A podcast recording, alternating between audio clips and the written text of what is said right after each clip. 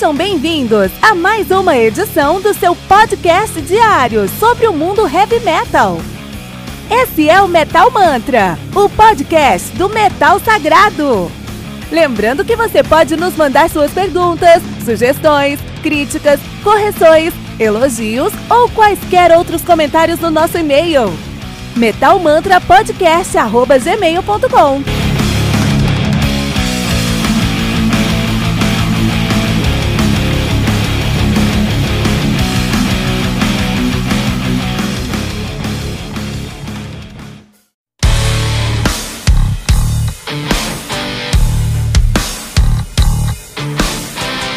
Olha aí, estou invadindo o seu episódio rapidinho porque temos uma pergunta importante. Você ama o heavy metal? Acredito que a resposta seja com certeza, mas o que você tem feito para apoiar o metal todo dia? Aqui no Metal Mantra nós postamos dois episódios por dia, duas entrevistas por semana e uma retrospectiva aos finais de semana. E precisamos da sua ajuda para continuar a levar o metal para ainda mais pessoas. E ainda vamos te dar duas recompensas exclusivas. Toda semana tem o Heavy Bulletin, uma revista digital com o melhor do mundo do heavy metal.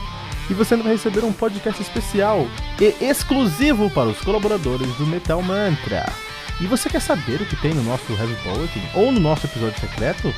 Corre na descrição desse episódio que tem um link para você conhecer a nossa primeira edição e o nosso primeiro episódio secreto agora mesmo.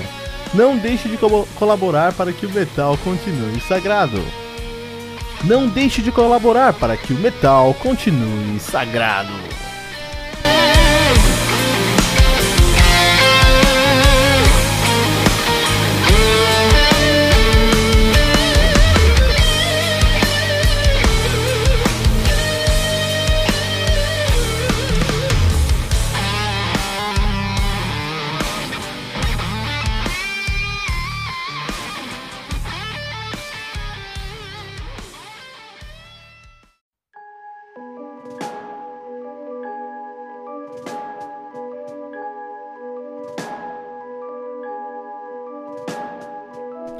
Pitfalls do Lepras, álbum lançado no dia 25 de outubro de 2019 pela Inside Out Music, álbum que conta aí com 11 músicas, totalizando uma hora e 6 minutos de play. O Lepras, que é uma das bandas prediletas da atualidade, os caras fazem um progressive metal.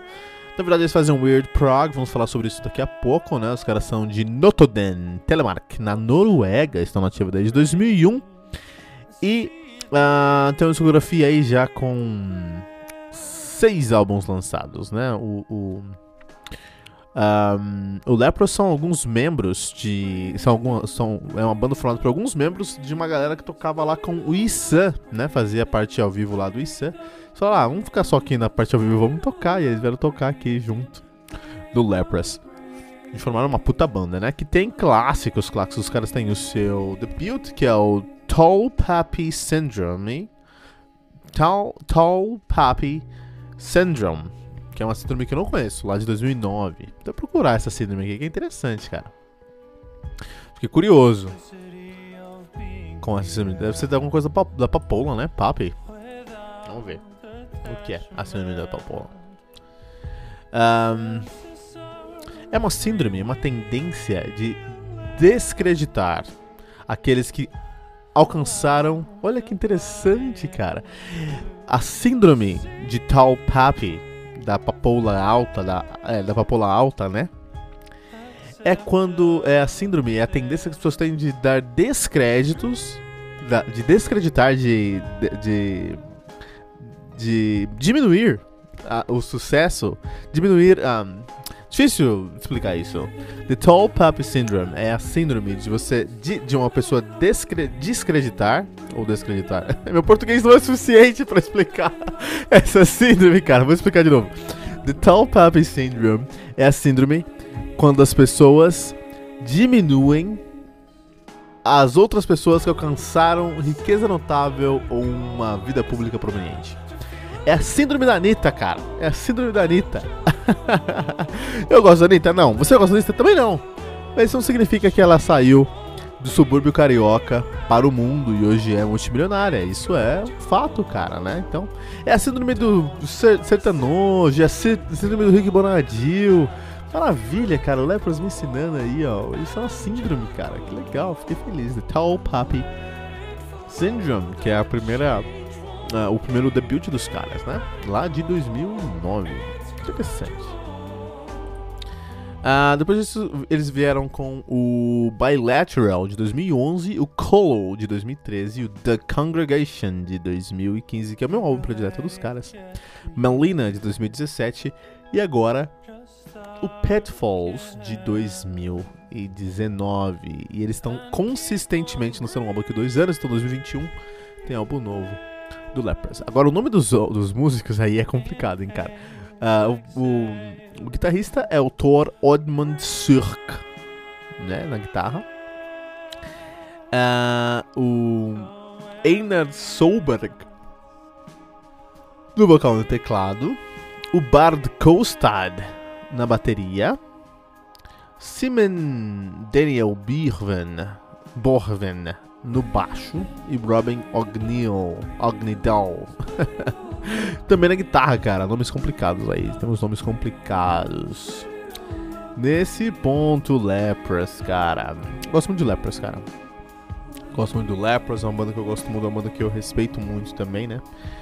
Eu, conheci os caras com Congregation, mas depois que eu vi a discografia inteira deles, nenhum álbum que, que eles lançaram pra mim foi melhor que o Congregation, mas nenhum álbum foi ruim, pelo contrário, os caras têm uma, uma consistência aí é, invejável. Os caras são muito consistentes mesmo.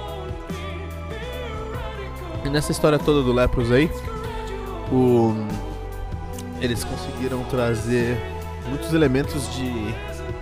de. de sentimento pro som deles, assim, né? Desde a época do Congregation. Então, assim, os caras fazem. Os caras são noruegueses. E a Noruega é um lugar conhecido por ter uma cena black metal muito grande, muito grande mesmo, uma cena mais agressiva, mais pesada, mais mais uh, mais agressiva mesmo, né? Na, no sentido de uma de músicas de bandas que são mais agressivas, em estilos mais agressivos. Mas tudo que é fora do black metal na, Noruega, na Noruega eu amo. Sim, muita coisa de black metal norueguês eu amo também. Abath, Immortal. Mas muita coisa que é fora da, da esfera black metal da Noruega eu gosto também. Por exemplo, é, Trios, Triosphere. Adoro Triosphere. Uma das melhores bandas progs do mundo hoje, né? Só que eles fazem um power prog mesmo. E Norway, que é uma das melhores bandas do prog também. Só que o prog do Norway não é um power prog tradicional, não é um Symphony X, não é um Dream Theater. O prog do Lepras é um prog que a gente chama de Weird Prog. O que, que é esse Weird Prog? Esse Weird Prog é um prog metal que tem elementos de metalcore. É um prog metal mais atmosférico é um prog, prog metal mais ambient, é, é, com mais questões, com mais foco na ambientação da música do que de fato num riff matador. Tem riffs matadores, mas a criação, a construção de uma atmosfera sonora, não de uma paisagem sonora. Isso aí é post metal. A criação de uma atmosfera sonora é mais importante do que um riff propriamente dito, como lá no power metal. O power metal no prog power metal você tem um power metal mais intricado. Symphony X DT, que leva esse intricado para enésima potência, né? Mas aqui não, aqui você tem um riff que até pode ser mais simples, não precisa ser complicado. Ele só precisa ser. Ele precisa criar uma atmosfera, criar uma, um, um cenário para o que está acontecendo ali é, mais claro, mais, mais, mais definido, né? E isso tem uma narrativa, isso conta uma história, isso uh, se vale de técnicas mais intricadas. Esse weird prog, que é o metal esquisito, na verdade, weird diz que estranho, diz esquisito, ele tem esse nome, ele tem essa classificação porque são músicas que são tão fora da caixa que o objetivo dessas músicas é colocar você no limiar entre o que é realidade absoluta da música e entre o que é uma experimentação da música. Só que não é realidade absoluta, porque não é o, o Power Prog, mas não é uma experimentação porque não é avant-garde. É uma coisa entre isso. Então você fica num. A gente usa um conceito, não em, em vários momentos da arte, a gente chama de é, Uncanny Valley, né? É o Vale da Estranheza. Então é um, você tem uma montanha que é a realidade, você tem uma outra montanha que é a inovação. Então, ó, você tem essa montanha que é tra o tradicional, o ortodoxo, que tem essa montanha que é totalmente inovador, totalmente fora da caixa. No meio disso tem um vale, e é esse vale. Quando você cria coisas nesse vale, você cria coisas que são que te deslocam, que te tiram da, do, da zona de conforto, porque não é tradicional, mas não é inovador. Fica no meio. E é muito difícil você criar uma sonoridade nessa pegada. E é esse Uncanny Valley que faz o Weird Prog hoje ser o estilo mais é, é, difícil de ser feito hoje, né? A gente tem aí o Lepros, tem o Haken. Aí a gente pode pegar o mesmo conceito, não, não é prog, tá? A gente pega o mesmo conceito e coloca no Amorphis. O Amorphis também se vale dessas mesmas expectativas para criar ali uma sonoridade que não é tradicional, mas também não é inovadora, que fica no Uncanny, no Uncanny Valley, né? A diferença para um, o, o último fato último aspecto, o último fator que vai definir o Weird Prog é que toda vez que você encontrar um riff no Weird Prog, um, ele vai ser um riff mais próximo do metalcore. Então, um breakdown mais grave é, e, e, mais trabalhado com a rítmica do que, de verdade, do que de verdade com as notas. Então, esses elementos formam o Weird Prog. O Leprous é um desses expoentes do Weird Prog, né? Fazendo essa sonoridade aí já desde 2009, 10 anos já. 10 anos os caras estão com carreira tão sólida, né? É, o, o Congregation, o que me apaixonei com o Congregation, que é um álbum excelente, é o fato de ser um álbum que fala sobre dor, que fala sobre, que fala sobre o peso de você viver é, uma vida difícil e dolorosa e terminal até, porque o Congregation conta a história é, de um ponto de vista de uma pessoa com, com câncer, né? Câncer terminal.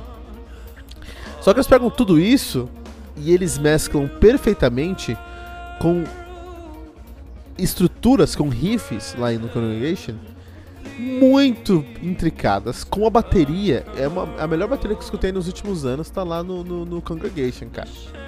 Ah, o trabalho de bateria, assim, né?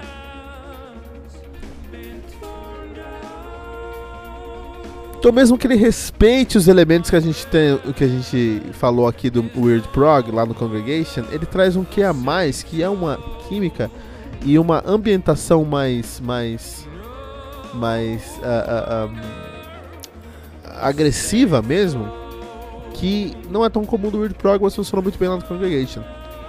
Tudo isso com aquela camada. Com, você pega tudo e você joga um balde de, de slime de dor. E aí você vai entender o que eu tô falando no Congregation. Isso não se repetiu no Malina.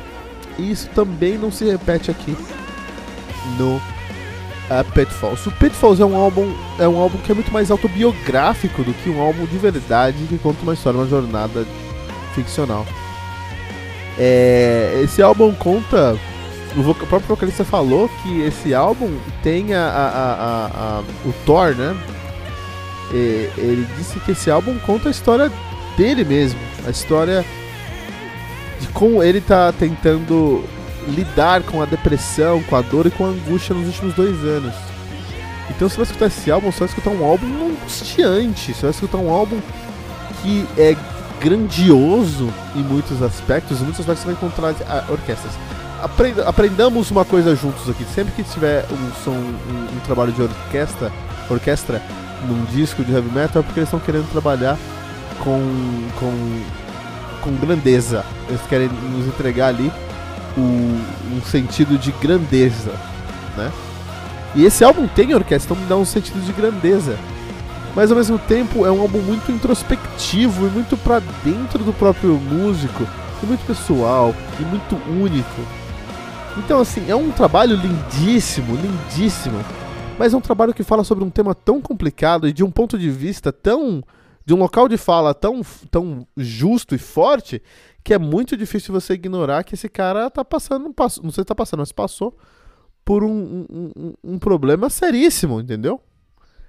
Difícil é, é, é, não, não imaginar a dor que esse cara passou durante todos esses, esses, últimos, esses últimos anos para chegar ao ponto de estar tá falando sobre o que ele tá falando aqui hoje, da maneira que ele tá falando sobre, aqui no nosso álbum. Então, algo que assim é obrigatório para você conhecer a, a, o sentimento, a jornada de, através da dor e da angústia do sofrimento de um cara que é um músico excepcional. Isso realmente, de fato, torna o álbum melhor ou pior? Não. Assim, isso aí tem que ser paralelo, né? A gente não, não podemos ser hipócrita aqui, que o Metal Mantra está falando de música. Música envolve sentimentos para aspectos, então a gente não quer falar aqui sobre. É, é, é, é, não, não, vamos dar mais valor ou menos valor álbum por causa, por causa de uma experiência pessoal de, de um músico desse álbum, né? É, isso pra mim é falta de critério. Então esse álbum aqui é melhor, é o melhor álbum do Lepros, é o melhor álbum do ano, tem que ser ouvido sem, sem dúvida. Não, mas ele é, um, ele é um convite a você conhecer a mente de um cara que é um gênio da música e tá passando por vários problemas psicológicos aí, né? Não sei se ele tá melhor ou não, parece que ele tá melhor pelo que ele falou aí, o que é ótimo, né? Esperamos que ele melhore mesmo. Não só ele, todo mundo que passa por, pelo mal do século. Mas é. É um, álbum que, é um álbum que merece atenção por causa disso, porque você vai ter, ter um convite de conhecer o que tá acontecendo com ele.